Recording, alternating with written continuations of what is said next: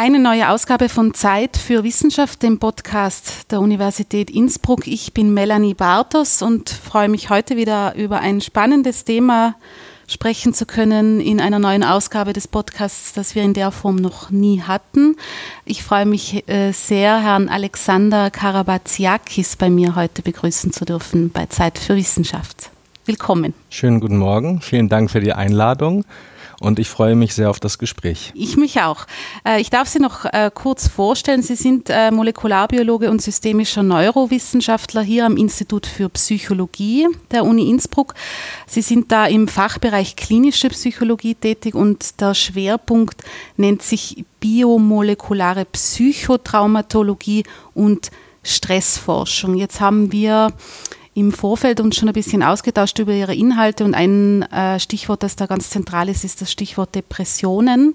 Und äh, deswegen haben wir uns heute auch getroffen, um über diesen großen Themenbereich beziehungsweise den Fokus, den Sie da konkret darauf haben, uns einmal ein bisschen zu unterhalten.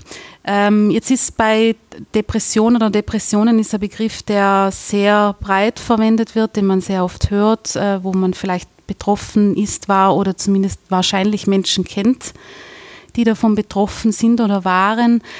Ähm, ich würde trotzdem als Einstieg in dieses Gespräch es äh, schön finden, wenn, wenn wir vielleicht einmal dennoch definieren, was ist eigentlich eine Depression? Ab wann spricht man von einer Depression?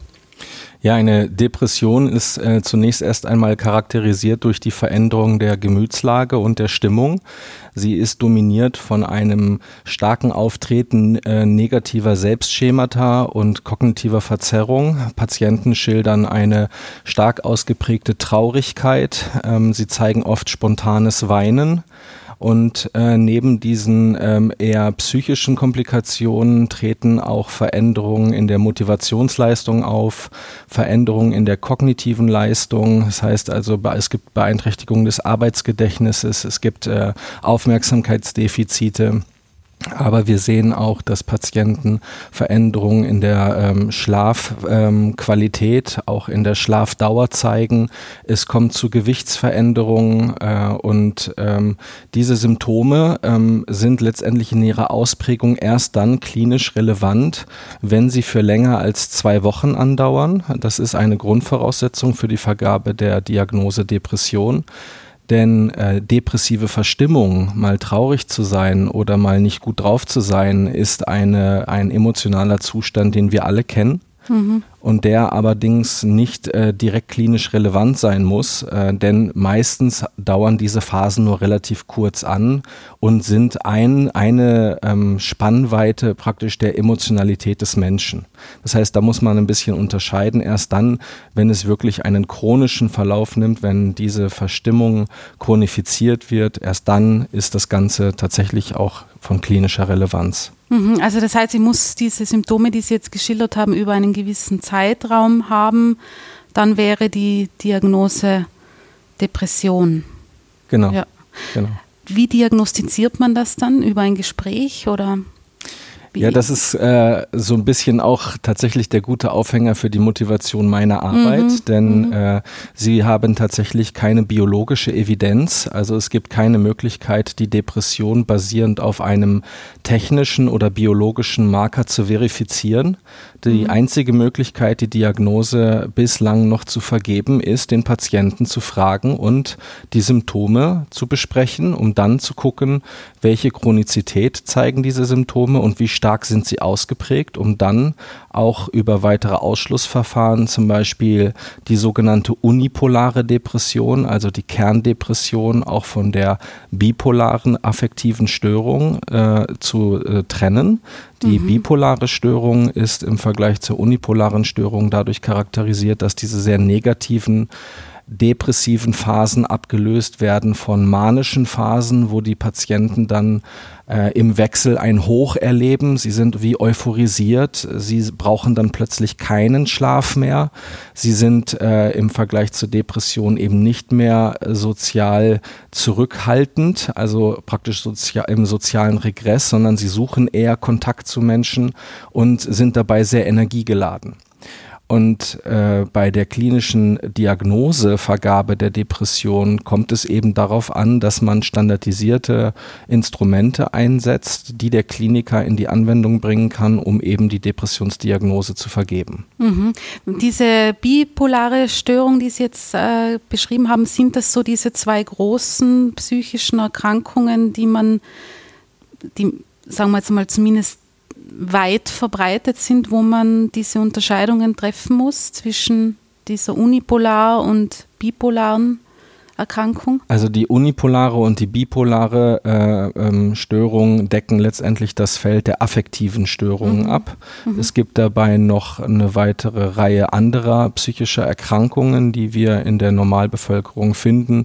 Denken Sie alleine nur mal an die Schizophrenie mhm. oder auch an Persönlichkeitsstörungen, äh, die eine relativ hohe Prävalenz in der Bevölkerung haben, die allerdings natürlich äh, nicht so prägnant äh, auch in der Gesellschaft äh, im Bewusstsein sind, wie die Depression, die nicht zu Unrecht als Volkskrankheit ja. äh, bezeichnet wird. Denn wenn man sich mal die Zahlen anschaut, die von der Weltgesundheitsorganisation zur Depression kommuniziert werden, sind die sehr eindrucksvoll. Hm. Denn man geht davon aus, dass aktuell circa 350 Millionen Menschen auf diesem Planeten von einer Depression betroffen sind und die ähm, Raten der äh, Remission, also praktisch der abgeschlossenen Behandlung, sind relativ niedrig ausgeprägt, was wahrscheinlich halt auch einfach zum Teil daran liegt, dass die Perspektiven, die wir für die Depression haben, äh, gerade die biologischen Konzepte der Depressionen bis auf die 60er Jahre des letzten Jahrhunderts zurückgehen mhm. und seitdem zwar viel Erkenntnisgewinn geleistet wurde, auch auf der Forschungsebene, aber diese alten Modelle bis heute eigentlich noch ihre Gültigkeit haben und entsprechend auch noch in der Lehre vertreten sind. Das heißt also, diese Monoamin-Mangelhypothese der Depression, wo man davon ausgeht, dass es zu einer Veränderung im serotonergen Haushalt kommt. Mhm. Die wird bis heute in den Lehrbüchern auch noch gelehrt. Äh, sie ist allerdings in den letzten Jahren stark in die Kritik geraten, weil man einfach immer mehr Evidenz dafür hat, dass man diese Mangelhypothese eben nicht unterstützen kann, mhm. sondern dass man auf einer anderen Ebene nach Erklärungsmodellen suchen muss. Und da setzen wir auch genau mit unserer Forschung an. Da muss ich jetzt noch mal nachfragen, was für ein Mangel wird noch aus den 60er Jahren gelehrt? Was für einen Begriff haben Sie davon? Es handelt sich bei der, das Wort ist ein bisschen länger, es ist die äh, ähm, Monoamin-Mangelhypothese. Äh, die hat äh, beschrieben in den 60er Jahren, Anfang der 60er Jahre, dass man bei Patienten mit einer Depression eine Reduktion findet an Serotonin und Dopamin. Mhm. Und das sind die gute Laune. Äh, das sind, oh, sind sogenannte Neurotransmitter, Aha, das sind also äh, neuronale Stimulatoren. Mhm. Äh, und man geht davon aus, dass ein Mangel an diesen Neurotransmittern entsprechend dazu führt, dass es zu einer Dysregulation, zu einer Dysbalance im Gehirn kommt. Und aufgrund dieser Dysbalance entsprechend diese affektiven Störungen als sogenannter Phänotyp auftreten können. Mhm. Deswegen sind doch auch diese Inhaltsstoffe in vielen Medikamenten, die man depressiven Menschen verschreibt, oder? Genau, also ja. man bei der psychopharmakologischen Behandlung affektiver Störungen nutzt man äh, auch äh, Serotonin-Wiederaufnahmehämmer. Mhm. Ähm, da gibt es unterschiedliche Wirkklassen. Die Hauptklassen sind die trizyklischen und die tetrazyklischen äh, Wiederaufnahmehämmer. Ähm, und ähm, das Problem dabei ist es aber, dass man sieht, dass äh, die ähm, Resonanz auf die psychopharmakologische Intervention nicht immer bei allen Patienten anschlägt. Und das heißt also, äh, man hat mehr oder weniger ein Trial-and-Error-Verfahren und merkt dann, entweder wirkt das Medikament mhm. oder es wirkt nicht.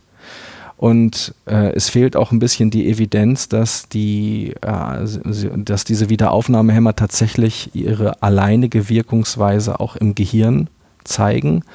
Denn es gibt auch andere Daten, die zeigen, dass Serotonin-Wiederaufnahmehämmer auch an ganz anderen äh, Regionen im, im, im Körper äh, mhm. Wirkungen entfalten können, unter anderem an den Zellen des Immunsystems. Und an den Zellen des Immunsystems äh, fokussieren wir unsere Forschungsfragen. Okay, also um da noch einmal diesen Bogen jetzt, jetzt habe ich Sie quasi von, Jetzt habe ich Sie abgebracht von dem, was Sie, glaube ich, sagen wollten. Also Sie haben das, die, die, ähm, die Lehre sozusagen rund um Depressionen und wie sie diagnostiziert und behandelt werden, basiert auf relativ antiquierten An Annahmen nach wie vor, wie Sie sagen, aus den 60er Jahren. Und da haben Sie jetzt vorher erwähnt, ähm, da setzt Ihre Forschung jetzt an, weil Sie das anders sehen oder einen anderen Ansatz in dem Zusammenhang wählen. Ja, also man muss dazu sagen, äh, Sie haben das ja eingangs erwähnt, ich habe systemische Neurowissenschaften mhm. studiert und was mich ganz zu Beginn äh, meiner PhD-Zeit sehr geprägt hat, war, äh, dass uns vermittelt wurde, dass wir aufgrund von Beobachtungen äh, ähm, Forschungsfragen stellen sollen und nicht immer nur ausschließlich auf Hypothesen basiert mhm. äh, uns äh, mit Dingen beschäftigen sollen. Und da stellte sich dann eben entsprechend die Frage, wie kann denn eine Depression noch auf einem eher globaleren Maß, auf einem systemischen Niveau charakterisiert werden? Und aus einer relativen Zufallssituation heraus äh, war ich auf einer Messe und habe äh, eine Gerätedemonstration gesehen, wo man äh, die Möglichkeit hatte, die Energieproduktion von Zellen und Geweben quantitativ zu erfassen. Mhm. Und das fand ich total faszinierend, weil ich äh, auf einmal gedacht habe, naja, wenn ich mir die Beeinträchtigung von depressiven Patienten anschaue, dann äh, und ich das versuche systemisch zu charakterisieren, also auf ein verallgemeinerndes Maß zu heben, dann muss ich sagen, dass jegliche psychische als auch körperliche Funktion charakterisiert werden kann, erstmal ganz basal, banal auch, als Arbeit. Mhm. Und wenn ich sehe, dass äh, jetzt äh, auf, aus dem Schulwissen noch heraus, aus der siebten oder achten Klasse, ich Leistung definieren kann als Arbeit pro Zeit äh, und Arbeit aber nur geleistet werden kann, und zwar gerichtete Arbeit, wenn Energie zur Verfügung steht.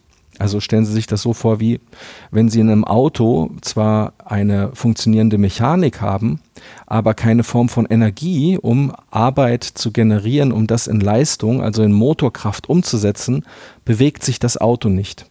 Mhm. Und so ähnlich kann man dieses Modell transferieren auf die Funktionalität unseres Körpers, denn unsere Körperzellen, und das ist völlig egal, was für eine Zelle das ist, ob ein, eine Nervenzelle, eine Gehirnzelle, eine Leberzelle, alle Zellen brauchen Energie um zu funktionieren. Ja. Und wenn ich mir Depressionen anschaue, dann könnte ich mir ja vorstellen, dass möglicherweise, wenn die Leistung bei betroffenen Patienten reduziert ist, könnte das ja möglicherweise was damit zu tun haben, dass der Körper energetisch unterversorgt wird und als Konsequenz darauf ein Leistungseinbruch erfolgt. Mhm. Und dieser Leistungseinbruch, den versuchen wir unter anderem als einen von mehreren Forschungsschwerpunkten im Rahmen unserer Studien zu charakterisieren. Und aber löst jetzt der Leistungseinbruch die Depression aus oder die Depression den Leistungseinbruch?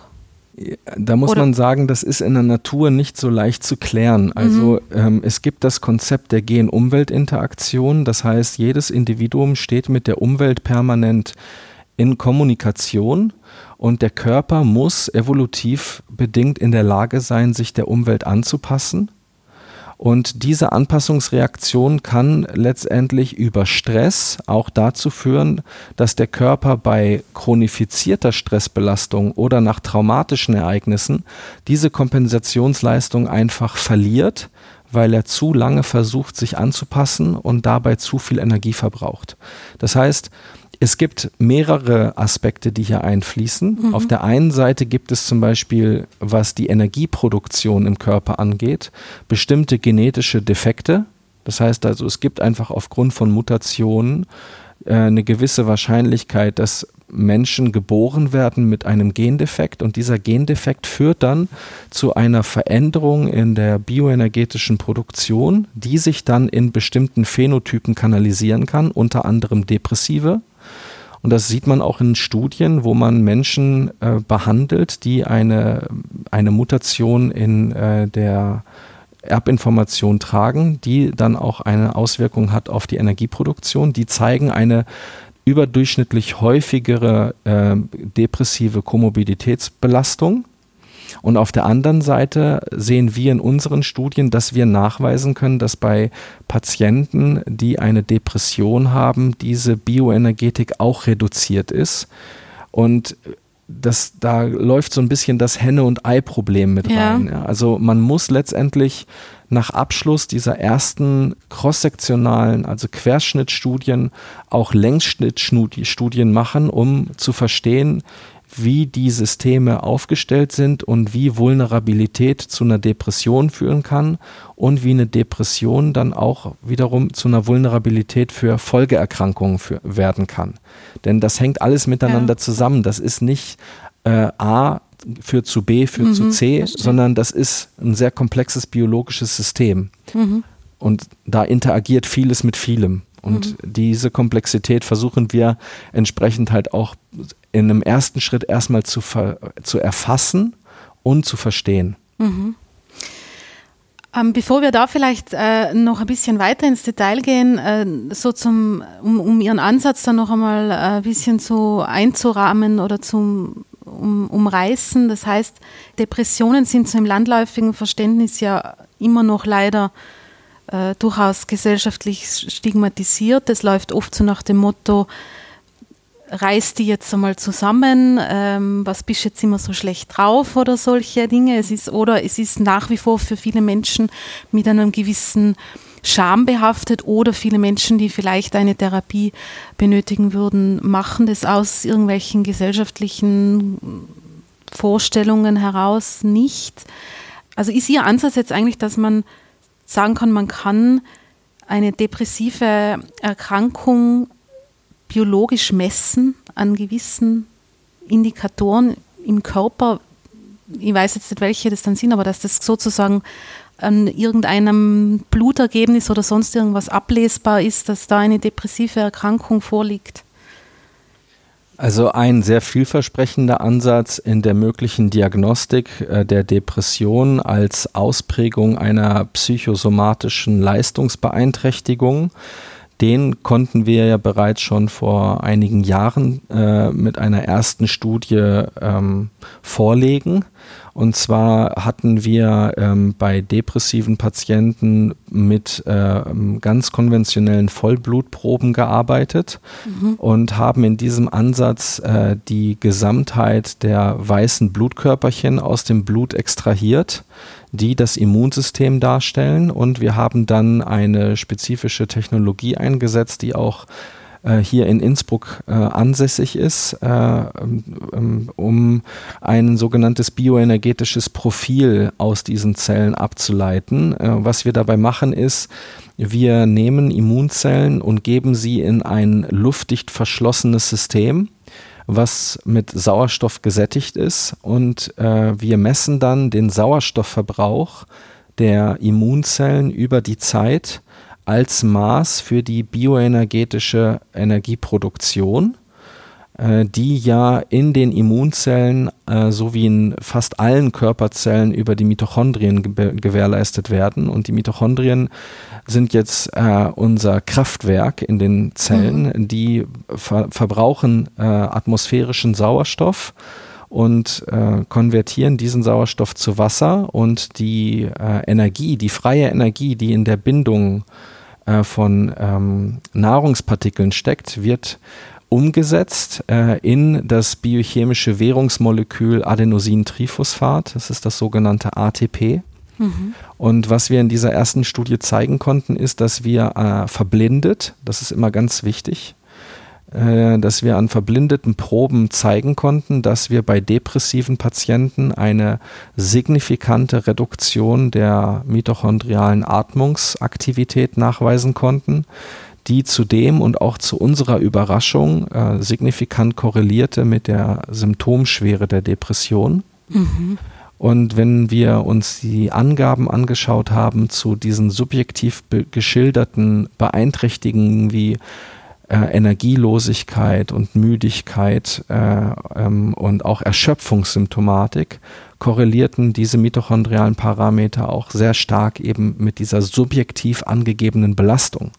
Und das war für uns natürlich sehr spannend, weil wir da gesehen haben, dass möglicherweise eben auch diese Beeinträchtigungen, die wir in zum Beispiel der Serotonergenproduktion sehen, ja möglicherweise gar nicht ein Effekt ist, der sehr spezifisch auf das serotonerge System einwirkt, sondern die Veränderung der serotonergen Versorgung möglicherweise auch bedingt wird durch eine Reduktion in der ATP-Versorgung, weil das äh, Enzym, welches aus, dem, aus der essentiellen Aminosäure Tryptophan äh, ähm, Serotonin produziert, ist natürlich so wie andere Enzyme auch energieabhängig, weil es ist ja ein gerichteter Prozess.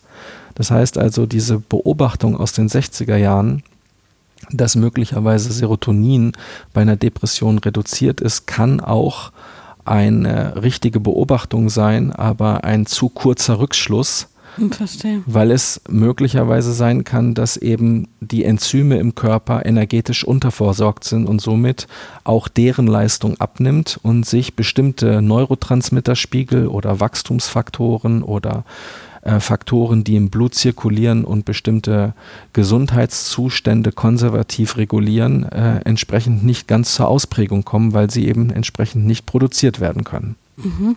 Sie haben gesagt, zu Ihrer Überraschung hätten Sie sich das in der Deutlichkeit nicht erwartet. Äh, naja, also wenn man zum ersten Mal so eine Studie macht, mhm. äh, ist man natürlich auch so ein bisschen äh, in Erwartungshaltung gedämpft, weil mhm. es ist ja nicht immer so, dass alle Konzepte und alle Ideen zu 100 Prozent aufgehen. Aber äh, umso mehr freut man sich natürlich, wenn man dann sieht, das ist äh, von der Idee fast eins zu eins genauso umgesetzt worden, wie wir äh, uns das eigentlich äh, von der theoretischen Herleitung her äh, gewünscht hätten. Und äh, natürlich muss man da aber auch dann so ein bisschen vorsichtig sein, wie man diese Beobachtung bewertet, ja. weil man nämlich weiß, dass die, wenn man die Daten sich genau anschaut, äh, weiß man nämlich, dass die Schwere einer Depression auch bedingt sein kann durch die Chronizität der Erkrankung. Das mhm. heißt, je mehr depressive Episoden ich in meinem Leben erfahre und je länger ich an dieser Krankheit leide, desto schwerer wird auch meine Symptomatik. Das heißt, äh, der Zeitfaktor ist äh, ein sehr kritisches Moment in der Erfassung der Depression, denn äh, wenn, wenn man Patienten fragt, seit wann leiden sie an der Krankheit, und wenn man sie dann fragt, wann wurde zum ersten Mal die Diagnose gestellt und wie viele depressive Episoden haben sie, dann mhm. kann es sein, dass depressive Patienten sagen, naja, also ich war dreimal stationär aufgenommen, aber depressiv bin ich eigentlich seit meinem elften Lebensjahr. Mhm. Aber es wurde erst mit 24 diagnostiziert. Das heißt, da fehlen uns noch so ein bisschen die Sensitivitäten und die richtigen Instrumente, diese zeitliche Dimension möglichst gut zu erfassen. Mhm. Das heißt, äh, wenn wir. Darf ich da kurz nach? Das heißt, ähm, man weiß auch, also wie bei vielen anderen Krankheiten auch quasi, ist es auch bei Depressionen so, je länger ich nichts dagegen unternehme, desto schlimmer wird es. Genau. Ja. Genau. Mhm. Äh, und aus der epidemiologischen Forschung weiß man auch, dass es einen Zusammenhang gibt zwischen psychischen Belastungen und psychiatrischen Erkrankungen und dem Auftreten auch körperlichen Erkrankungen. Das heißt also, depressive Patienten zeigen eine erhöhte Auftretenswahrscheinlichkeit für eine Vielzahl von körperlichen äh, Komorbiditäten, darunter zum Beispiel äh, kardiovaskuläre Problematik, ähm, Diabetes, äh, im späteren Verlauf auch ein erhöhtes Alzheimer-Risiko. Und äh, in der Summe muss man sagen, äh, ist äh, das Individuum wie so eine Art äh, Stresskapazitator. Das heißt also, ich kann eine bestimmte Anzahl an Stressoren vertragen, aber es hängt dann von meiner genetischen Komposition ab und auch von Resilienz und Risikofaktoren in der Summe, wann ich eine Depression entwickle. Das heißt, um nochmal auf den Aspekt der Stigmatisierung zurückzukommen, mhm. es ist eigentlich nicht die Frage, ob man eine Depression bekommt, sondern nur ab welchem, ab welcher Stressbelastung. Das heißt, äh, wir alle sind nicht davon befreit, ein erhöhtes Risiko zu haben, wenn wir entsprechend gestresst oder traumatisiert werden. Es ist aber auch die Aufgabe im Rahmen der Psychoedukation davon äh, äh, jemanden in Kenntnis zu setzen, dass er sehr wohl auch das Risiko reduzieren kann, wenn er aktiv etwas dagegen tut. Und auch dieses Aktive versuchen wir äh, im Rahmen von auch Öffentlichkeitsarbeit zum Beispiel zu kommunizieren. Zum Beispiel. Zum Beispiel. Äh, ganz, ein ganz wichtiger Faktor, der ja auch in der Behandlung der Depression zur Geltung kommt, ist körperliche Aktivität. Mhm. Körperliche Aktivität ist etwas, was man bei vielen psychiatrischen Erkrankungen auch als reduziert fortfindet. Das heißt also, der Mangel an körperlicher Aktivität in Kombination mit schlechter Ernährung führt oftmals zu einer Zunahme in dem sogenannten Body Mass Index. Das heißt also, der Körperfettanteil wird immer höher.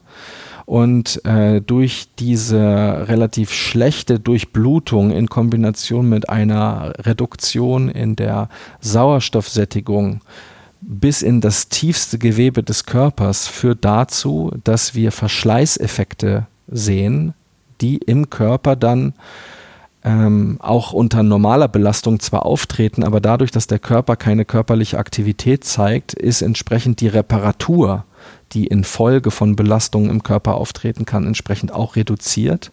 Und in der Summe kommt es zu einer Kumulation von Schäden, die dann auch wieder eine ähm, somatische, also eine körperliche Vulnerabilität für entsprechende äh, weitere Erkrankungen mit ausprägen kann.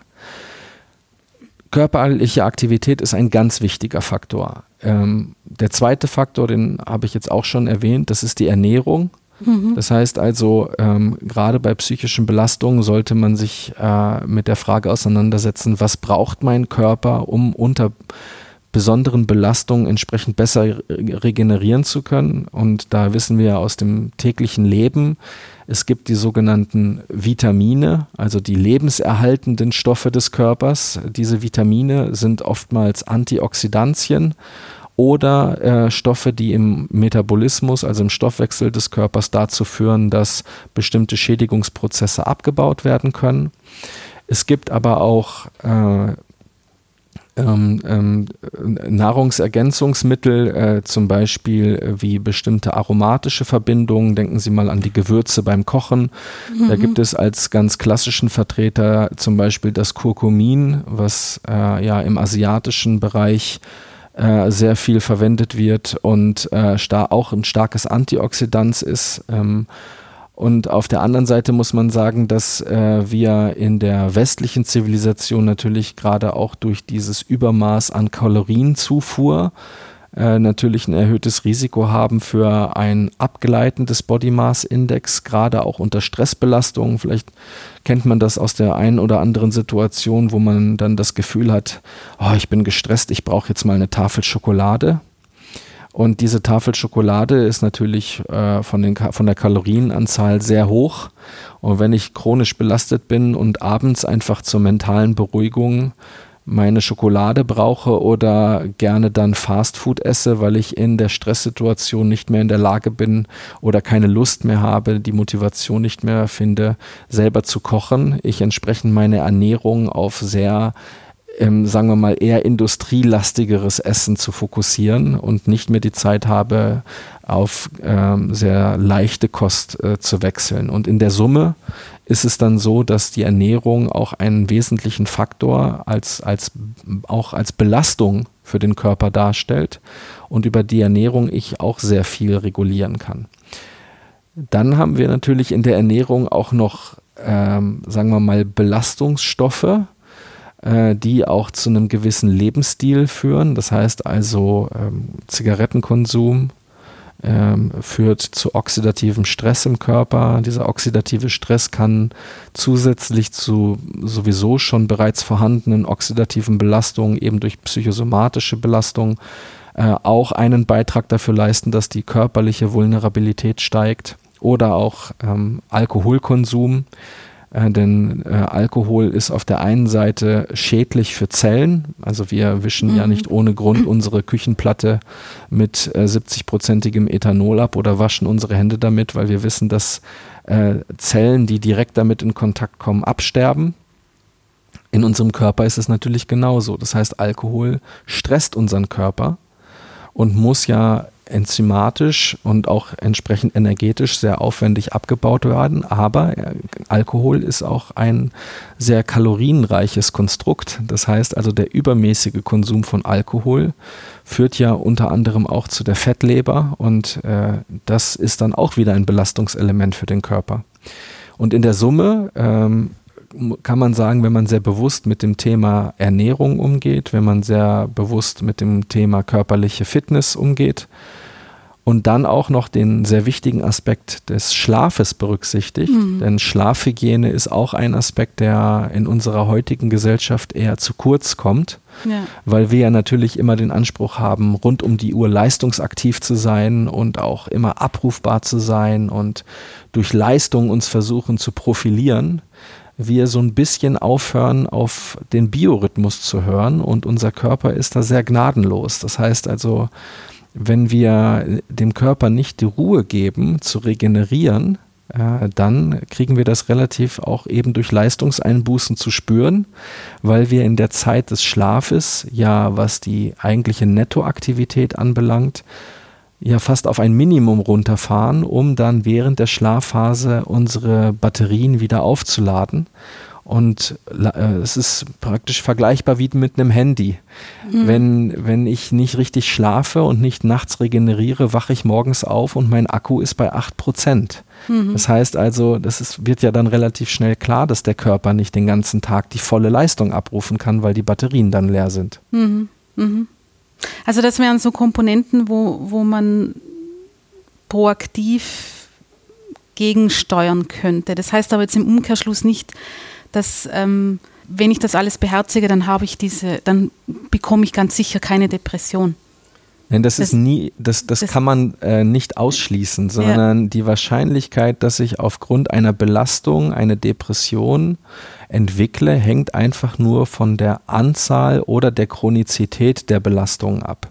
Das mhm. heißt, wir alle haben keine Vulnerabilität, die auf ein Null-Level runtergefahren ist, sondern es gibt Dosis-Wirkungsbeziehungen und diese Dosis-Wirkungsbeziehungen gilt es äh, aktiv zu regulieren. Und da gibt es ja eine Menge Möglichkeiten. Ein paar davon haben wir jetzt aufgezählt. Und das sind eigentlich auch so die prägnantesten in der, im normalen Leben, mhm. äh, mit denen ich relativ äh, viel Resilienz schon aufbauen kann. Mhm. Mhm. Zu dem Ansatz, den Sie jetzt da wählen, auch in der Diagnostik oder in der Messung von äh, Depressionen zurückzukommen.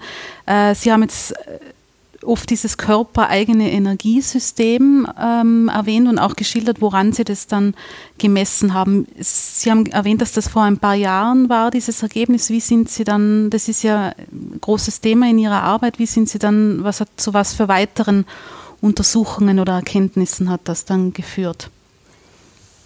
Also wir haben basierend auf dieser ersten Beobachtung uns dann die Frage gestellt, ob denn möglicherweise der Ansatzpunkt der Energetik ein Klassifizierungsmerkmal sein könnte, um unterschiedliche psychiatrische Erkrankungen voneinander auch biologisch zu separieren.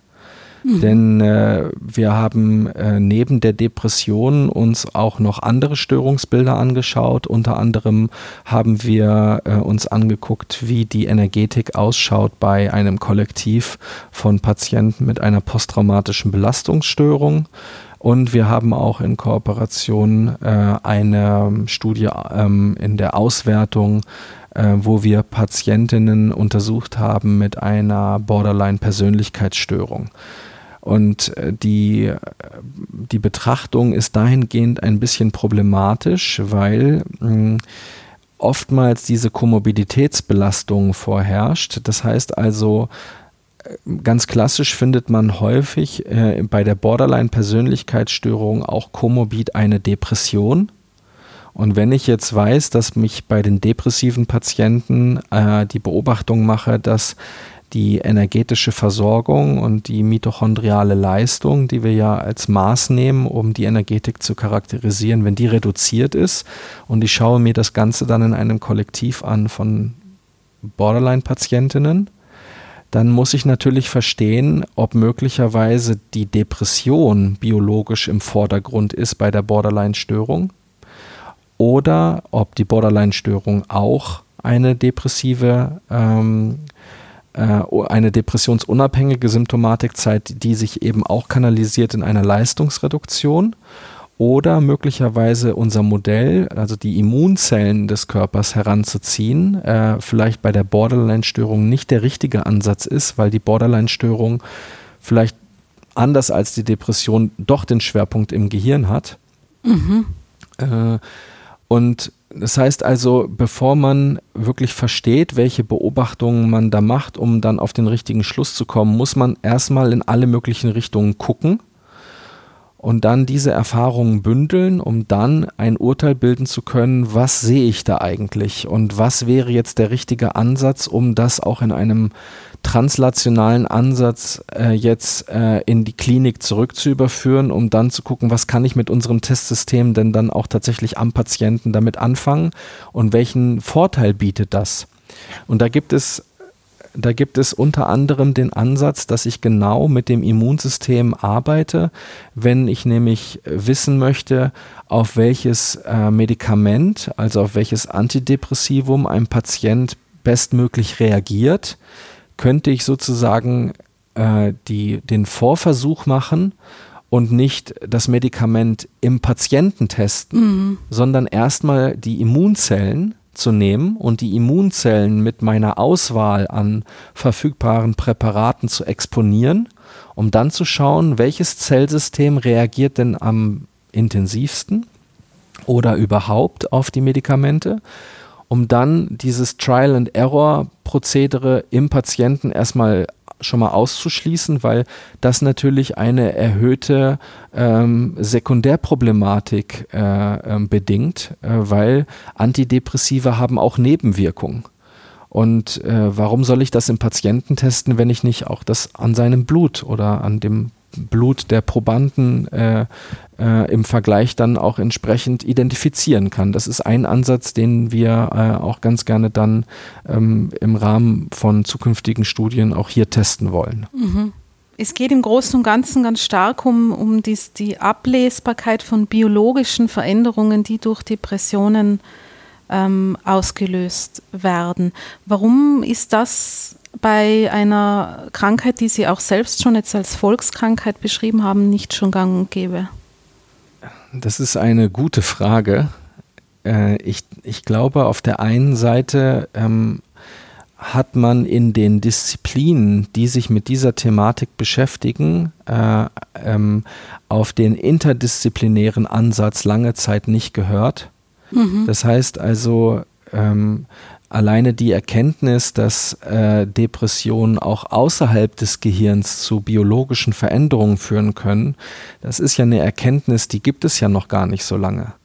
Und um das Konzept auf einen systemischen Charakter zu heben, hat man ja das Forschungsfeld der Psychoneuroimmunologie ins Spiel gebracht. Das heißt also, dass man versteht, dass das Gehirn auch mit der Peripherie, also alles außerhalb des zentralen Nervensystems, kommuniziert und dass möglicherweise jetzt auch so ein bisschen die Erkenntnis hervortritt, dass das Gehirn vielleicht nicht das Zentrum des Problems ist, sondern das Gehirn aufgrund des sehr hohen Energiebedarfs, den das Organ hat, möglicherweise das vulnerabelste Organ ist mhm. für Veränderungen in der energetischen Versorgung. Mhm und deswegen entsprechend auch diese Symptome stark hervortreten, weil die Symptome, die das zentrale Nervensystem ausprägt, Teil der zwischenmenschlichen Kommunikation sind und deswegen am prägnantesten wahrgenommen werden. Aber äh, es heißt nicht, dass äh, das Problem der Depression alleine im Gehirn sitzt. Mhm. Und die Ansätze, die es dafür erfordert, haben zum Teil natürlich auch ethische Komplikationen mit sich gebracht, äh, wo man dann halt sagen muss, es gibt ja auch viele Forschungsvorhaben, die aus sehr alter Zeit stammen, äh, die nicht unbedingt alle heute modernen ethischen Ansätze erfüllt haben und psychische Erkrankungen waren halt immer so etwas sehr nicht wirklich Greifbares. Ja. Und mit dem Einzug der Molekularbiologie und äh, der Verfügbarkeit von biologischer Information aus einer Reihe biologischer Proben kommen wir immer mehr zu einem Erkenntnisgewinn, der entsprechend dazu führt, dass auch die Disziplinen äh, untereinander und auch miteinander anfangen, stärker miteinander zu kommunizieren und auch äh, im Rahmen von gemeinsamen Herangehensweisen auch interdisziplinäre Erkenntnisse gewinnen, die dann auch so gut es eben geht, diesen translationalen Ansatz wieder zurück in die Klinik finden. Und es ist äh, dadurch, dass es eben ein sehr junges Feld ist, ist es halt auch ein spannendes Feld, weil zu vielen der Aspekte, die man äh, untersuchen kann, man oftmals halt noch sieht, das ist, wenn überhaupt, irgendwann mal in den 1920er Jahren aufgegriffen worden und dann ist es in irgendeiner Schublade verschwunden und dann hat sich das jahrzehntelang keiner angeschaut. Aber die Fragen, die man damals gestellt hat, die man aber nicht beantworten konnte, weil man die Methoden nicht hatte, äh, da muss man sagen, viele der Ansätze sind extrem richtig und extrem wichtig. Und man sollte vielleicht auch nicht diese ganz ursprünglichen Ansätze komplett ablehnen und sagen, das äh, kann eigentlich nicht sein, sondern man muss immer kritisch bleiben und basierend auf der Beobachtung auch diese ganz ursprünglichen Konzepte mit einzubeziehen, um sich zu fragen, eigentlich eine pfiffige Idee, warum machen wir es nicht mal? Warum probieren wir es nicht mal? Und ähm, das ist äh, der, die, auch ein bisschen die, meine Motivation und mein Antrieb, weil ich finde, das ist einfach, ja, Forschung ist wie so ein, ein, ein zugewachsener Dschungel und man schlägt mit der akademischen Machete da rein und man äh, entdeckt neue Pfade, neue, man macht neue Beobachtungen, neue Entdeckungen, man trifft auf was vorher Unbekanntes und äh, das macht einfach Spaß. Mhm. Und welche ähm, alten, in der Schublade verschwundenen Konzepte hätten Sie da, haben Sie da vor Augen, haben Sie da konkret etwas, einen Ansatz, wo Sie sagen, den sollte man vielleicht wieder mal aufgreifen? Oder meinen Sie das einfach, dass man sich generell, also interdisziplinär auch mehr öffnen muss oder soll?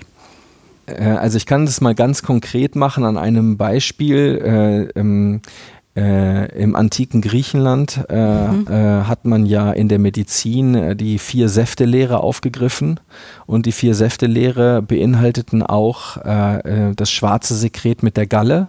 Mhm. Und ähm, bei einer Charakterisierung biochemischer Auffälligkeiten im Rahmen einer Studie zu posttraumatischen Belastungsstörungen fanden wir interessanterweise die Gallensäuren als äh, die Molekülklasse, die bei PTBS-Patienten signifikant verändert war.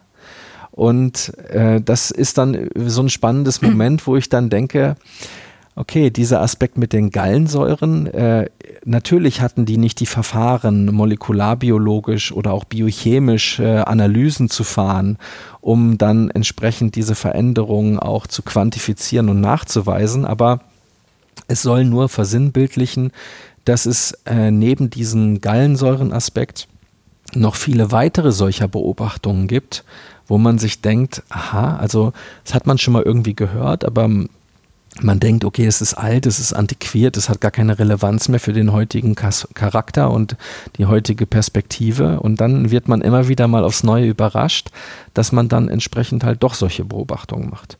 Oder als anderes Beispiel äh, ist es halt so, dass man äh, gerade in der Quantifizierung von biologischen Veränderungen, äh, wenn man in biologischen Flüssigproben äh, forscht, also stellen Sie sich einfach vor, Sie erheben jetzt den Glukosewert im Blut mhm. oder äh, einen Tumormarker im Urin.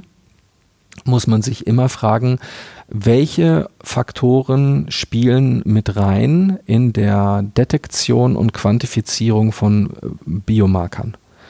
Und natürlich ist es so, in einer flüssigen Probe habe ich ein Lösungsmittel, Wasser in der Regel, und ähm, der Stoff, den ich quantifizieren will, ist jetzt als Konzentration angegeben. Also die Konzentration ist definiert als die Stoffmenge pro Volumen.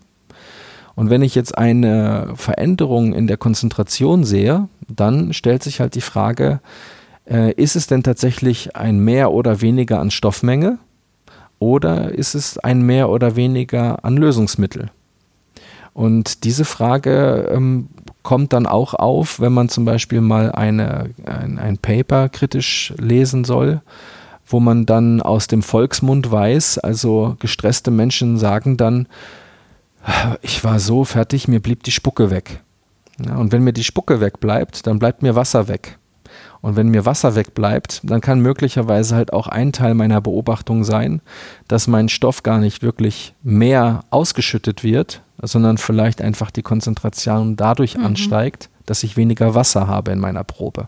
Mhm. Und die Bestimmung von Wasser ist äh, dann tatsächlich etwas, was äh, ich auch mal versucht habe, äh, mit chemisch-analytischen Methoden äh, auf sehr niedrigem Niveau, also praktisch mit einer sehr hohen Sensitivität umzusetzen. Und da bin ich auf äh, eine Tröpfchenmethode ge gestoßen, äh, wo man mit bestimmten Lösungsmitteln arbeitet, in denen man dann die biologische Probe verdünnt. Und dieses Verfahren ist, ich glaube, geht zurück auf Arbeiten von 1921 oder so.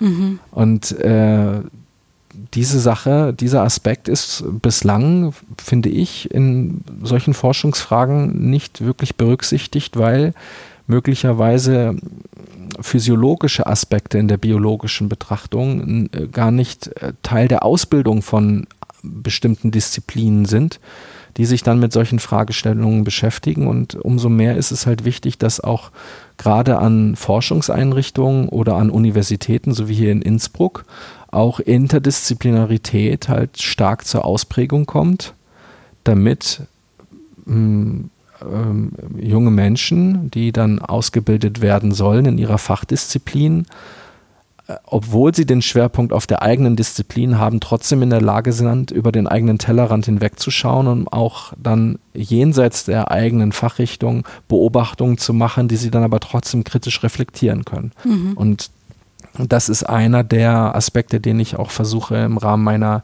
Lehrtätigkeit umzusetzen. Mhm. Und die Psychoneuroimmunologie ist dann, wenn ich das richtig verstehe, sozusagen per Definition im Interdisziplinär. Genau. Ja, genau, sie also beschäftigt sich nämlich genau mit der Kommunikation von mentalen und körperlichen Vorgängen und, mhm. äh, und ähm, diese Beobachtung der Psychoneuroimmunologie äh, ähm, in ihrer ganz basalen Ausprägung sind darauf zurückzuführen, dass man gesehen hat, dass Menschen, die äh, eine affektive Störung zum Beispiel entwickelt haben, dass die äh, eine, ein erhöhtes Entzündungsniveau zeigen. Also mhm. der Körper scheint eine äh, immunologische Reaktivität äh, zu initiieren. Äh, und äh, es kommt auch zu einer Erhöhung der Körpertemperatur. Äh, das Immunsystem wird in seiner Komposition stimuliert. Man findet entzündungsfördernde Moleküle, die sogenannten Zytokine, die bei depressiven Patienten auch erhöht werden. Und äh, man muss sich das so ein bisschen vorstellen, wie ähm, wenn, wenn Sie gerade einen Marathon gelaufen sind, also eine hohe körperliche Beanspruchung erfahren haben. Und äh, es würde Sie jemand fragen wollen, ob Sie jetzt noch Lust hätten, zehn Kilometer Bahnen zu schwimmen. Dann würden Sie von, von der eigenen Wahrnehmung des Körpers wissen, dass das zu viel für Sie ist und dass Sie das nicht können. Sie schaffen es nicht. Und bei depressiven Patienten kann man sich das so ähnlich vorstellen. Das heißt, die, die Belastung, die der Körper in seiner Gesamtheit erfährt, wirken sich auch auf das Verhalten aus, indem sie einfach sich mehr zurückziehen. Es wird ihnen alles zu viel, sie schaffen das nicht mehr und entsprechend merkt der Körper, dass er Zeit braucht zum Regenerieren und äh, diese Belastungen entsprechend nicht äh, umsetzen kann. Also das Leistungsniveau ist einfach reduziert und da hoffen wir, dass wir mit unserem Ansatz der Leistungsprofilgebung, so drücke ich es mal aus, möglicherweise ein Instrument haben, eine Methodik haben, um das auch sehr objektiviert zu quantifizieren. Mhm. Also und um bei diesem Beispiel jetzt noch einmal zu bleiben, das Sie gerade erwähnt haben, weil Depressionen den Menschen so, für einen Menschen sozusagen so anstrengend sind, dass es dann diese Effekte hat, wie Sie jetzt gesagt haben, wie bei einem Marathon, dass ich dann danach sage, ich kann nicht mehr. Genau. Mhm. Genau, das heißt, also das ist ja auch das, was depressive Patienten schildern. Mhm. Die sagen, ich, ich liege im Bett mhm. und die Jalousien hochzumachen ist für mich schon so anstrengend. Äh, und wenn ich das jemandem aus meinem Freundes- oder Bekanntenkreis erzähle, dann sagen die zu mir, ja, mein Gott, was ist denn daran so schwer? Hm. Steh doch auf und mach doch die Jalousie hoch. Aber wenn man das sich nicht vorstellen kann, weil man, äh, äh, weil, weil diese körperliche und, und auch diese mentalen Zustände als so beeinträchtigend wirken, dass man schon die Grundaktivitäten des alltäglichen Lebens nicht mehr bewältigt bekommt, äh, dann ist das natürlich etwas, äh, wenn, wenn die Leute das nicht verstehen können, kann das eben zu Stigmatisierung und Vorverurteilung führen, weil man dann sagt, ja, also der regt, der stellt sich da so an, der, mhm. also das ist für den schwer, morgens um 8 Uhr aufzustehen, ja, also da soll der mal ein bisschen früher ins Bett gehen, ja. ja, ja. Aber stellen Sie sich mal vor, Sie liegen mit 40 Grad Fieber im Bett, weil Sie eine Grippe haben und jeder, der eine Grippe hatte, weiß, wie schlapp man sich danach fühlt. Also man, man, man wacht morgens auf, man hat 16 Stunden mit Fieber und, und, und äh, Schwitzen äh, geschlafen und wacht morgens auf und ist trotzdem energielos. Ja. Und solche ähnlichen Zustände, man kann das nicht eins zu eins übertragen, aber wenn man sich damit beschäftigt und solche Dinge schon mal selbst erfahren hat, dann kann man sich in etwa eine Vorstellung davon machen, wie sich das anfühlt. Mhm. Ja, und darum geht es Aufklärungsarbeit auch zu leisten, um zu sagen, es ist nicht einfach nur, dass man sich gehen lässt und es ist nicht einfach nur so, dass man sich nicht zusammenreißt, sondern der Körper ist beeinträchtigt und das wirkt sich auch auf den mentalen Gemütszustand auf, weil Körper und Geist sind gekoppelt. Auch das wissen wir schon aus dem antiken Griechenland. Ja. Ähm, diesen Aspekt finde ich ganz interessant, auch wenn wir den noch einmal äh, da in dem Rahmen jetzt betonen, dass dass es auch in, in Ihrer Arbeit ganz eindeutig ist, dass sich die Psyche nicht ähm, vom Körper sozusagen, wenn man jetzt diese zwei Aspekte des Menschlichen äh, aufgreift, schlicht und ergreifend nicht trennen lässt. Das geht nicht. Ja, vom Modell her hat man diese Annahme schon sehr lange aufgestellt. Ja. Und äh, das Problem dabei ist das halt nur, dass man entsprechend die Evidenz halt nicht dafür hat. Und da spielen natürlich auch verschiedene Disziplinen mit rein, also die Ethik, die Philosophie, die Humanistik, äh, die Biologie, die Medizin. Also was ist die Psyche? Was ja. ist das Konstrukt Psyche? Und die körperliche Funktionalität können wir ja schon mittlerweile ganz gut kommunizieren äh, und charakterisieren, aber eben diese Schnittverbindung, die hat bislang relativ stark gefehlt. Und äh, ich denke, dass auch im Rahmen der Interdisziplinarität, also wenn diese, wenn diese einzelnen Disziplinen so ein bisschen ihren eigenen Kernstandpunkt auch nicht äh, komplett aufgeben müssen, aber wenn sie sich ein bisschen auch für die Meinung und die Perspektive der anderen Disziplinen öffnen, glaube ich, kann dann auch aus der Kommunikation ein neuer Erkenntnisgewinn entstehen, entstehen, der dann auch wieder zu neuen Perspektiven führt und dann auch vielleicht wieder anregend wirkt, weil die einzelnen Disziplinen, glaube ich, äh, in der Zukunft immer weniger ähm, aus der eigenen Kraft heraus neue Erkenntnisse gewinnen können. Und Interdisziplinarität ist auch für den Einzelnen was absolut Anregendes, weil sie lernen etwas, von dem sie vorher bislang vielleicht peripher was gehört haben, aber ähm, es ist doch spannend auch zu verstehen, wie die unterschiedlichen Wissenschaften funktionieren. Und äh, ich habe auch schon äh, als Beispiel zum Beispiel mit Kollegen in der ähm, äh, physikalischen Chemie gearbeitet oder mit Kollegen in der Biophysik oder in der pharmazeutischen Biotechnologie und dort gibt es dann neue Methoden, neue Instrumente, neue Perspektiven, neue Ansätze und die wirken dann natürlich auch auf mich ein und generieren dann einen Impuls, wo ich dann sage, ach, das geht, das kann man messen, das ist ja spannend. Wie machen wir denn das? Ja, was braucht ihr dafür? Was für ein Material? Und dann stellt man einen Ethikantrag und dann stellt man ein Forschungsprojekt und wenn man dann ein Quäntchen Glück hat, dann kriegt man auch Forschungsgelder, um diesen Forschungsfragen nachzugehen und dann kommt man zu Erkenntnisgewinn. Ja, und das ist Forschung. Und so mhm. macht es auch Spaß. Mhm. Ja, nachdem das ja offenbar ein Feld ist, wo es auch noch sehr viel zu erforschen gibt, so wie Sie das jetzt geschildert haben.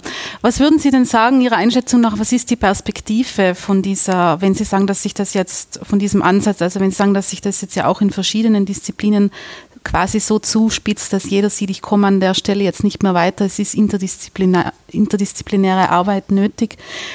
Äh, wo führt das hin? Ist das auch so eine, wie soll ich sagen, Hoffnungsschimmer für Menschen mit psychischen Erkrankungen, dass sich die sowohl Diagnostikmethoden und wenn man besser diagnostizieren kann, kann man eventuell ja auch besser behandeln oder früher behandeln zum Beispiel oder dann doch mit anderen Methoden als wie die jetzt verbreiteten Antidepressiva und so solche Medikamente, die verschrieben werden. Glauben Sie, dass sich das in eine in der Hinsicht positive Richtung entwickeln wird, dass man in ein paar Jahren das Blut abnimmt und sagen kann, Sie sind an dieser und dieser psychischen Erkrankung? Äh, ja, als erster Schritt oder? wäre natürlich ja. äh, die Möglichkeit zur objektivierten äh, Diagnostik, äh, wäre natürlich etwas, was sehr reizvoll wäre, weil man äh, den Patientinnen und Patienten ganz konkret äh, sagen kann, was für eine Problematik besteht äh, und äh, man dann auch entsprechend äh, natürlich Leidensdruck reduzieren kann, weil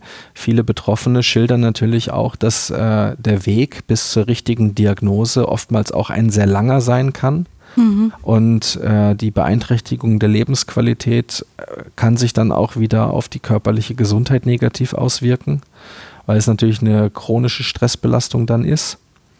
Auf der anderen Seite muss man halt sagen, dass äh, ein spannendes Forschungsfeld, äh, was äh, ich dann ganz gerne auch zukünftig ein bisschen mit einem stärkeren Schwerpunkt versehen möchte, die, ist die Interventionsforschung.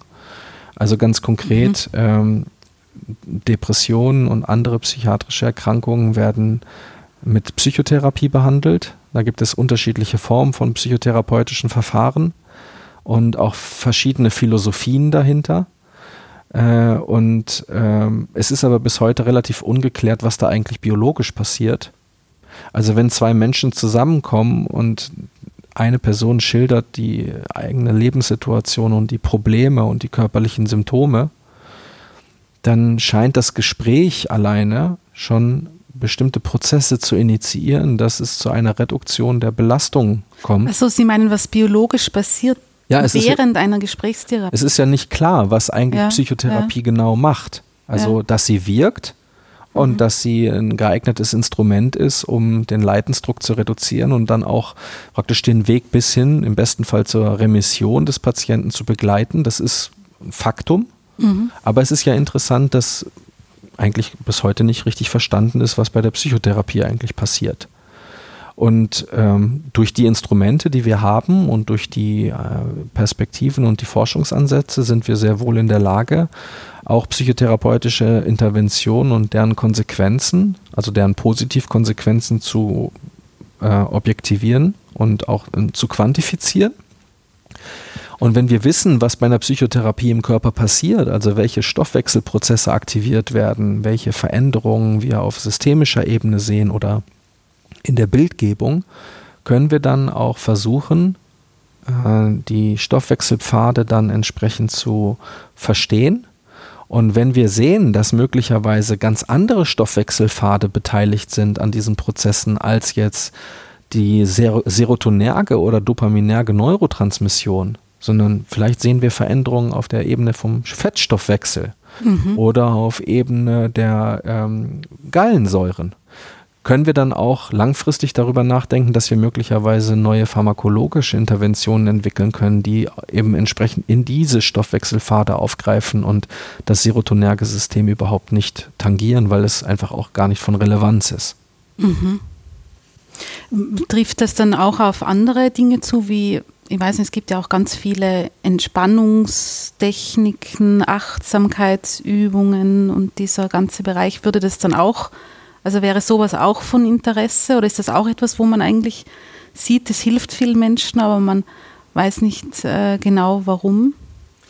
Ja, da muss man ein bisschen unterscheiden, in welche Richtung die Forschung gehen soll. Mhm. Also mein persönliches Interesse ist tatsächlich die translationale ähm, Perspektive aus der Beobachtung heraus, etwas generieren, was dann wieder zurück in die klinische Anwendung gelangen kann. Also mhm. etwas, wo man dann an den Patienten was macht. Mhm.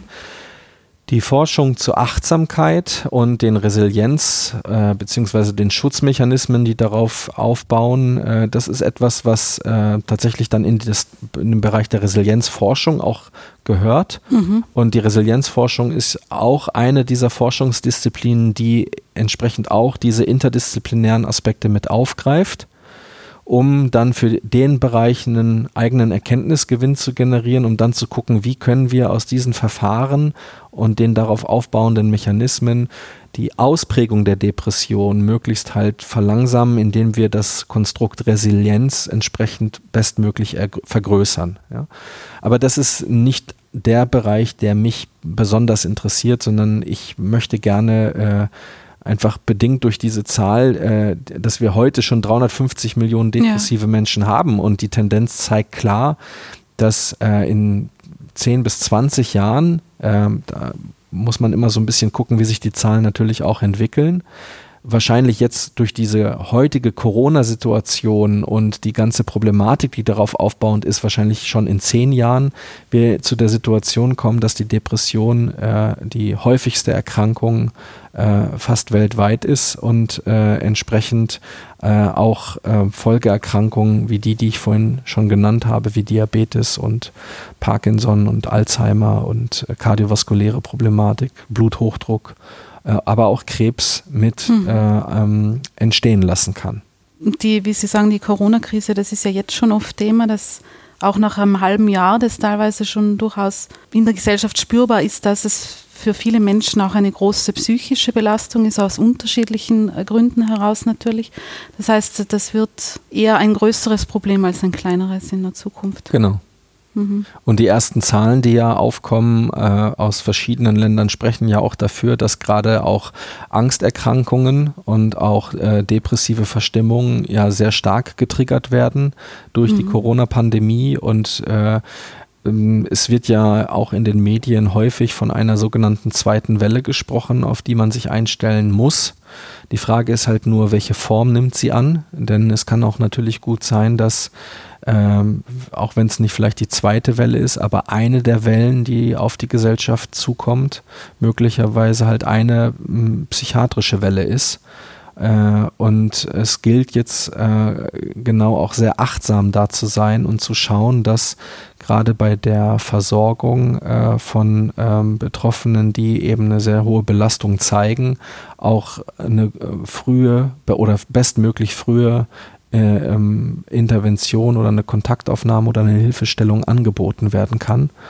Und äh, ich habe vor ein paar Tagen erst im Radio gehört, dass ja die Bundesregierung auch ähm, ein Etat ähm, vergrößert hat in Absprache mit dem Gesundheitssystems, äh, ähm, entsprechend äh, mehr und schnellere Therapieplätze anbieten zu können wenn man das Gefühl hat, dass man Hilfe braucht. Und dann gilt es auch entsprechend darum, klar zu kommunizieren, dass jeder, der das Gefühl hat, Hilfe zu brauchen, auch auf dieses Angebot eingeht und sich Hilfe holt und nicht sagt, ach, das wird schon wieder, ach, das ist nicht so schlimm, damit komme ich schon klar, ich habe schon andere Sachen weggesteckt, sondern man soll dann auch so ehrlich zu sich selbst sein und sich eingestehen, wenn man das Gefühl hat, man kann nicht mehr. Ja? So ähnlich wie beim Marathon. Es geht mhm. nicht darum, den Körper bis zum Maximum auszureizen, weil das Maximum bedeutet, dass der Körper noch stärker in, den, in die Funktionsminderung getriggert wird, bis das System gar nicht mehr funktioniert. Mhm. Das gilt es zu vermeiden. Und äh, diese Corona-Krise wäre jetzt einer, weil Sie gesagt haben, Trigger wäre jetzt einer dieser Stressfaktoren, die dann diese psychischen Erkrankungen jetzt auch vor allem dann Depressionen anschieben, so unter Anführungszeichen. Ja, natürlich ist es halt so, dass man äh, äh nicht alleine durch die Corona-Pandemie jetzt ja, depressiv werden muss, sondern es gibt ja diese Dosiswirkungseffekte. Das heißt also, in der Gesellschaft gibt es Menschen mit mehr oder weniger äh, Vorbelastung an psychischen Komplikationen oder auch an Belastungen Mhm. Und diese Belastungen erhöhen dann natürlich die Vulnerabilität und äh, die Corona-Pandemie kann dann der mehr oder also der kleinere oder größere Tropfen sein, der das fast dann zum Überlaufen bringt. Und äh, da muss man dann entsprechend halt auch im Rahmen der Psychohygiene einfach auch auf sich achten. Und natürlich kann man nicht eine Verallgemeinerung für die Resilienz jetzt aussprechen, aber wenn ich das Gefühl habe, ich merke schon, dass ich nicht richtig funktioniere, dann sollte ich vielleicht doch tatsächlich mal sowas wie Achtsamkeit ausprobieren oder mal bei einer Stressbelastung mal abends nochmal eine Runde frische Luft schnappen und eine Runde ums Haus gehen. Mhm. Oder äh, einfach mal vielleicht auch mich mit jemandem treffen und mal auch das Gespräch suchen, denn auch das Gespräch, das Teilen von Problemen kann auch dämpfende Wirkungen auf die Stressbelastung haben. Mhm. Also ein gutes Gespräch unter Freunden oder Vertrauenspersonen. Ja. Sie haben jetzt sehr viel aus Ihrer Arbeit erzählt und auch immer wieder erwähnt, dass Sie das sehr spannend finden. Ähm, wie, war denn Ihr Weg dorthin? Warum ist das Ihr Forschungsthema geworden? Äh, ja, also da muss ich natürlich ein bisschen weiter ausholen. Es ist so, dass äh, ich, äh, als ich mich äh, um einen Studienplatz beworben ha hatte, äh, unterschiedliche Interessen hatte und ich dann mich dann für die Biologie entschieden habe, weil ich äh, ähm, hinter diesem Konstrukt äh, Leben wie so eine Suche nach dem Heiligen Gral äh, identifiziert habe, weil ähm, es, ich finde es total spannend. Bis heute ist äh, nicht verstanden, was Leben eigentlich ist und mhm. warum das Leben so existiert, wie wir es kennen und welches Konstrukt es verfolgt, welches Ziel es hat. Und dann habe ich angefangen, Biologie zu studieren und habe mich in alle möglichen Richtungen äh, mit dieser Thematik beschäftigt und habe dann auch äh, die Komplexbiologie äh, kennengelernt und dann auch die Biochemie und äh, die Mathematik und die Statistik. Äh, wenn Sie Biologie studieren, müssen Sie auch noch diverse Nebenfächer absolvieren und hatte dann äh, gerade im chemischen Bereich einige Aha-Effekte, die mich dann fasziniert haben und habe dann das Biologiestudium abgeschlossen äh, mit einer Fragestellung zu ähm, der Interaktion von Aktin und Myosin. Das sind zwei Bestandteile in der motorischen Funktionalität von Zellen. Mhm. Also es gibt die äh, Fasern und die äh, Motorproteine. Die Myosine sind die Motorproteine und die Aktine sind die Aktinfilamente, die gehören zum Zytoskelett. Und als ich dann mit dieser Arbeit fertig war, hatte ich dann so das Gefühl, okay, ähm, die Biologie hat mir nicht alle Fragen geklärt, äh, aber sie ist Teil meiner Perspektive geworden. Ich wollte dann aber nach Abschluss des Studiums gerne irgendwas machen, mich praktisch zu neuen Ufern aufmachen, mit, mich mit etwas beschäftigen im Rahmen einer Promotion, von dem ich vorher noch nichts gehört hatte, ich aber meine, mein Handwerkszeug äh, anwenden konnte. Und dann bin ich über Umwege dann auf ein Projekt aufmerksam geworden äh, an der Medizinischen Hochschule in Hannover in der Psychiatrie, wo es äh, um die Frage ging, inwiefern chronischer Stress bei Depressionen körperliche Alterungseffekte induziert mhm. und diese körperlichen Alterungseffekte dann ein Erklärungsmodell dafür sein könnten, warum depressive Patienten so viele Begleiterkrankungen entwickeln, wie die, die wir schon erwähnt haben, ja. kardiovaskuläre Problematik, weil es gibt nämlich die Perspektive, dass Stress den Körper schneller altern lässt. Mhm. Und das fand ich faszinierend. Da hatte ich vorher noch überhaupt nichts mit äh, zu tun gehabt. Äh, zu den biologischen Prozessen ja, aber zu der Perspektive, dass psychischer Stress jetzt in den Zellen irgendwas verändert, das war mir komplett neu. Und dann habe ich äh, im Rahmen dieser systemischen Neurowissenschaften äh, molekularbiologische Methoden erlernt und als auch bildgebende Verfahren. Die habe ich dann in Kombination in die Anwendung gebracht und habe dann nach Abschluss der Promotion die, äh, die Möglichkeit bekommen, äh, an der Universität Ulm in der Arbeitsgruppe klinische und biologische Psychologie diesen Weg fortzuschreiten. Und äh, wir hatten dort die Möglichkeit, äh, drei äh, Biolabore aufzubauen und haben dann ähm, diverse molekularbiologische Verfahren und Auswertungsprozeduren in die Anwendung gebracht und hatten dann dort auch das große Glück, eine Studie gefördert zu bekommen äh, mit dem Titel Meine Kindheit, deine Kindheit um im Rahmen dieses Projektes äh, zu untersuchen, inwiefern äh, psychische oder biologische äh, Konsequenzen einer Kindheitsbelastung nicht nur Konsequenzen zeigen in den Müttern, die wir untersucht haben, sondern möglicherweise auch auf biologischer Ebene von der Mutter auf das Kind übertragen werden. Denn es gibt epidemiologische Untersuchungen, die zeigen, dass Kinder von stressbelasteten oder traumatisierten Müttern ein erhöhtes Auftretensrisiko haben für zum Beispiel Autoimmunerkrankungen oder auch asthmatische Erkrankungen. Äh, und da ist bis heute nicht ganz geklärt, woran das liegt weil ähm, solche Erkrankungen, die jetzt äh, eine besondere Relevanz haben im Kindesalter, wie zum Beispiel das Aufmerksamkeitsdefizit-Hyperaktivitätssyndrom, also ADHS, äh, ist auch in dieser äh, in, in, in diesem Kontext zu erwähnen. Und da ist dann die Frage, äh, was ist das eigentlich und was muss man äh, aus diesen Beobachtungen verstehen, um die Resilienz bei den Kindern zu erhöhen? Mhm. Und dafür haben wir ein sehr aufwendiges Projekt gemacht. Das, wir haben insgesamt innerhalb von drei Jahren circa 3800 Frauen in der Frauenklinik in Ulm angesprochen, die primär eigentlich nur da waren, um zu gebären. Und wir hatten dann äh, die Möglichkeit, direkt nach der Entbindung eine äh, Nabelschnurblutprobe zu bekommen von, den, äh, von dem fötalen Blut also wir haben nicht die äh, biologische Probenerhebung, was den Blutanteil anbelangt, direkt aus dem Kind genommen, weil das darf man aus ethischen Gründen nicht.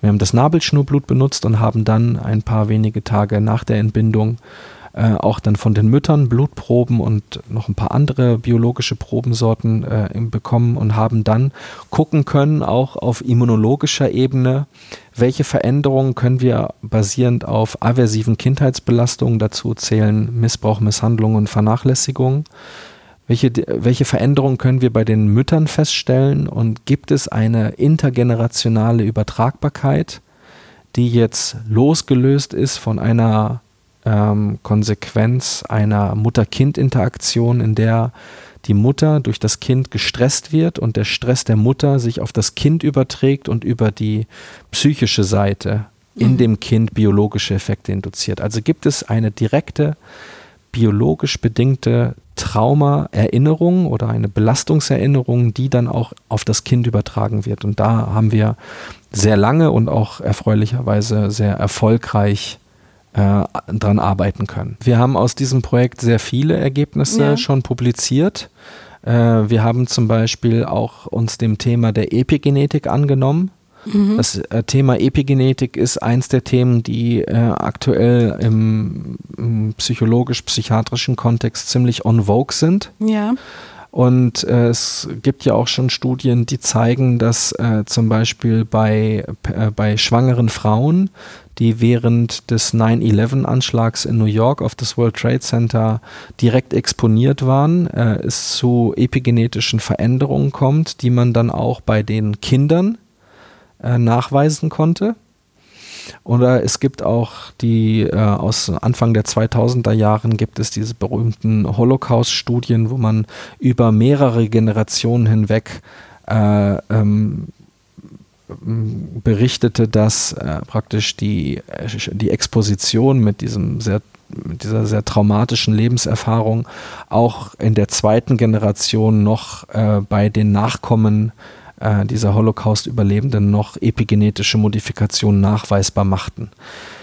Und ähm, generell ist dieses Thema Epigenetik halt etwas, wo, wo es sehr viele methodologische Probleme gibt. Und äh, eins dieser Probleme ist, dass in der Vielzahl dieser epigenetischen Studien die Nachkommen dieser traumaexponierten Personen zum Zeitpunkt der Probenerhebung bereits selber Erwachsene waren. Mhm. Das heißt also, äh, man kann da gar nicht wirklich sagen, dass das die gleiche Epigenetik-Signatur des Individuums ist, die man dann in den Nachkommen findet, aber möglicherweise ist es halt auch so, dass die psychosozialen Konsequenzen dieser mhm. Exposition bei den direkt Betroffenen sich dann auch auf die Familienmitglieder auswirken. Und um das mal zu untersuchen, haben wir genau dieses, diese Studie, meine Kindheit, deine Kindheitsstudie gemacht und haben dann äh, in der Epigenetik auf der Ebene des Immunsystems, die wir mit einer relativ aufwendigen Methodik aufgereinigt haben aus den Vollblutproben, da hatten wir dann gesehen, ja, Wir konnten zeigen, dass bei den Frauen in Abhängigkeit dieser frühkindlichen Belastungen wir Veränderungen in der Epigenetik sahen, aber die waren auch relativ schwach ausgeprägt. Also da reden wir nicht um eine Verdoppelung in der Epigenetik oder eine Verzehnfachung in der epigenetischen Modifikation, sondern das war halt in einem äh, Prozentbereich von 5 bis 10 Prozent Varianz. Also es war relativ schwach ausgeprägt. Es war signifikant, aber es war relativ schwach ausgeprägt.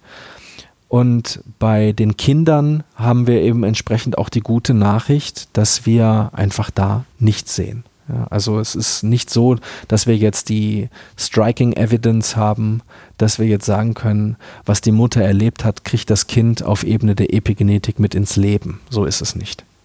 Also das heißt, also um das noch einmal zusammenzufassen, wenn die Mutter jetzt ein traumatisches Erlebnis in dem Fall jetzt in ihrer eigenen Kindheit hatte, das ist nicht vererbbar, jetzt banal formuliert. Naja, wenn wir Verer von, von Vererbung sprechen, gehen wir ja generell davon aus, dass ja die DNA vererbt ja. wird. Und äh, auf Ebene der DNA gibt es bestimmte genetische Ausprägungen oder genetische Prädispositionen, die mich biologisch mehr oder weniger vulnerabel machen für eine Stressbelastung. Und dann haben wir wieder dieses Dosis-Wirkungssystem. Mhm. Äh, je mehr Dosis ich abbekomme, desto stärker ist die Wahrscheinlichkeit, dass ich dann auch eine Stresserkrankung entwickle.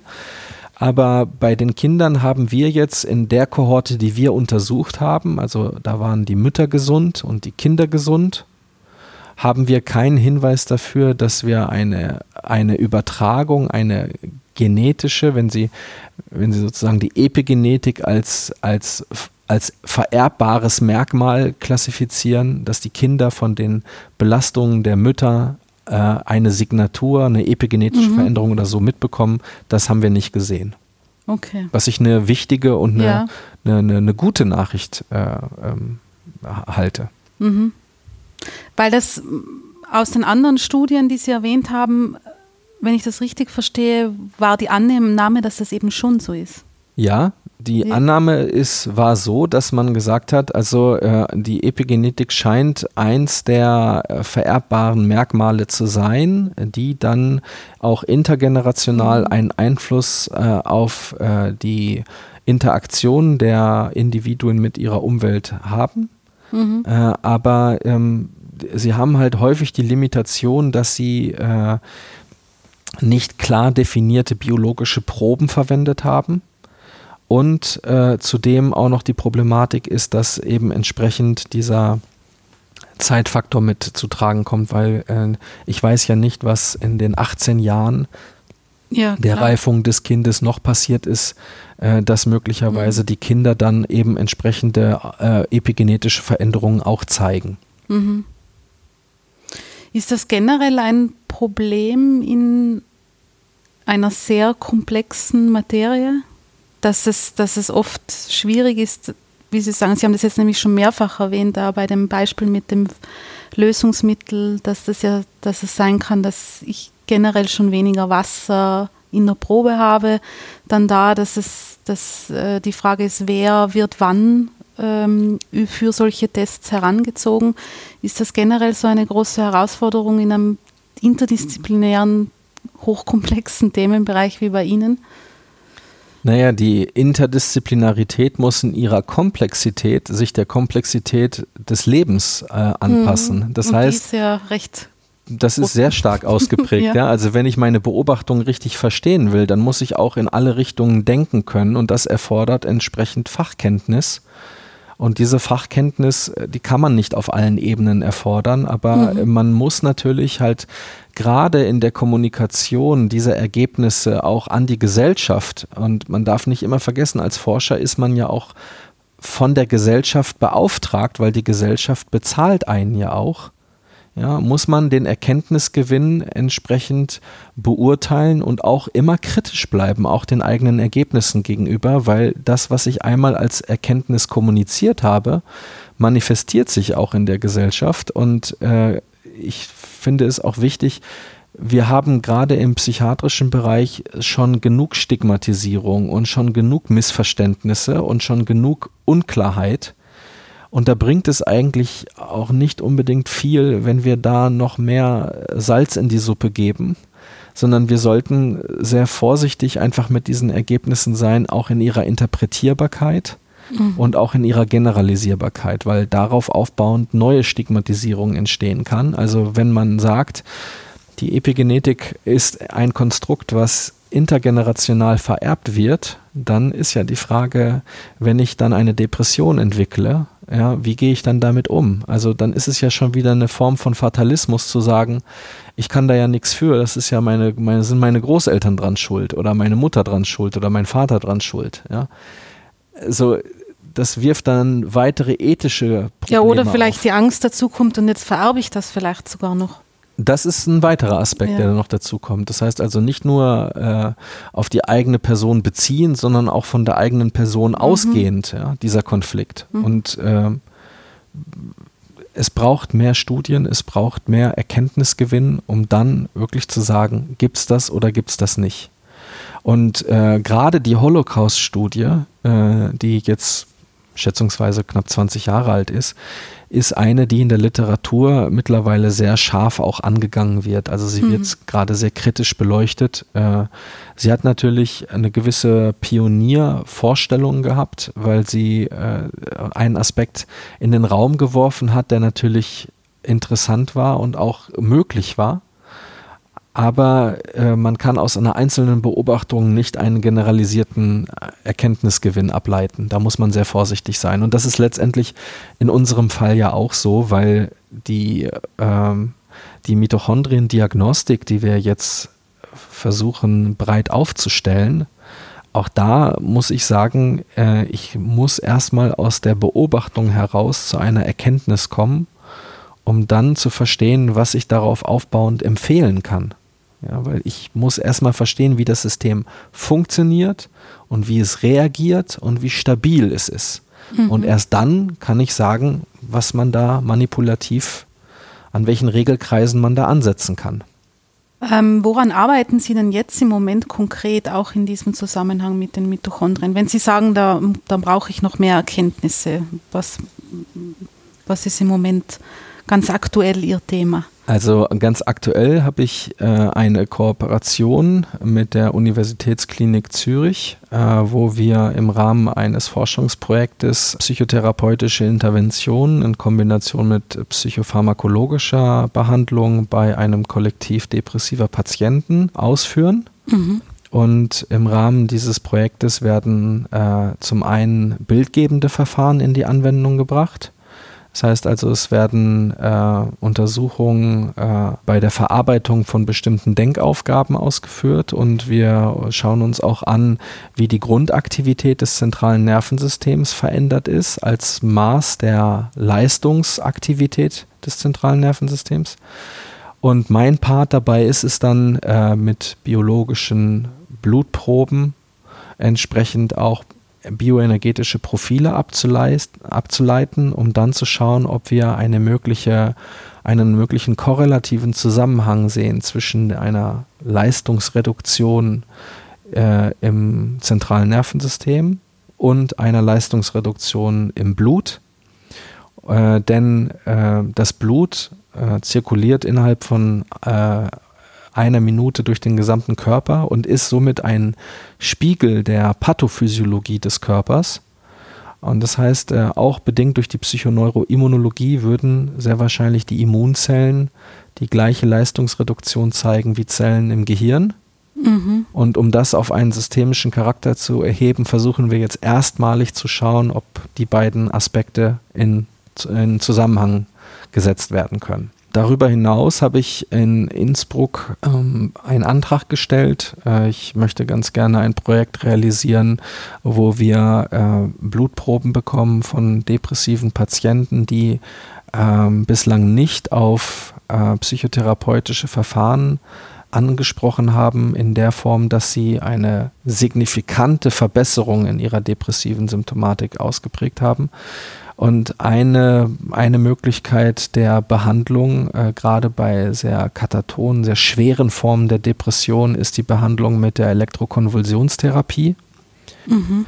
Äh, die Elektrokonvulsionstherapie ist ein äh, Verfahren, wenn man das selber mal äh, sich anschaut, wenn man mal dabei ist und sich dann auch nicht bei allen Patienten, aber bei denen, wo man dann eine, einen wirklich starken Effekt sieht, fast schon verwundert ist, welche Verbesserungen erzielt werden kann mit in relativ kurzer Zeit ist es ja erstaunlich, dass auch die Elektrokonvulsionstherapie seit 80 Jahren in klinischer Anwendung ist und bis heute man eigentlich nicht verstanden hat, was da passiert.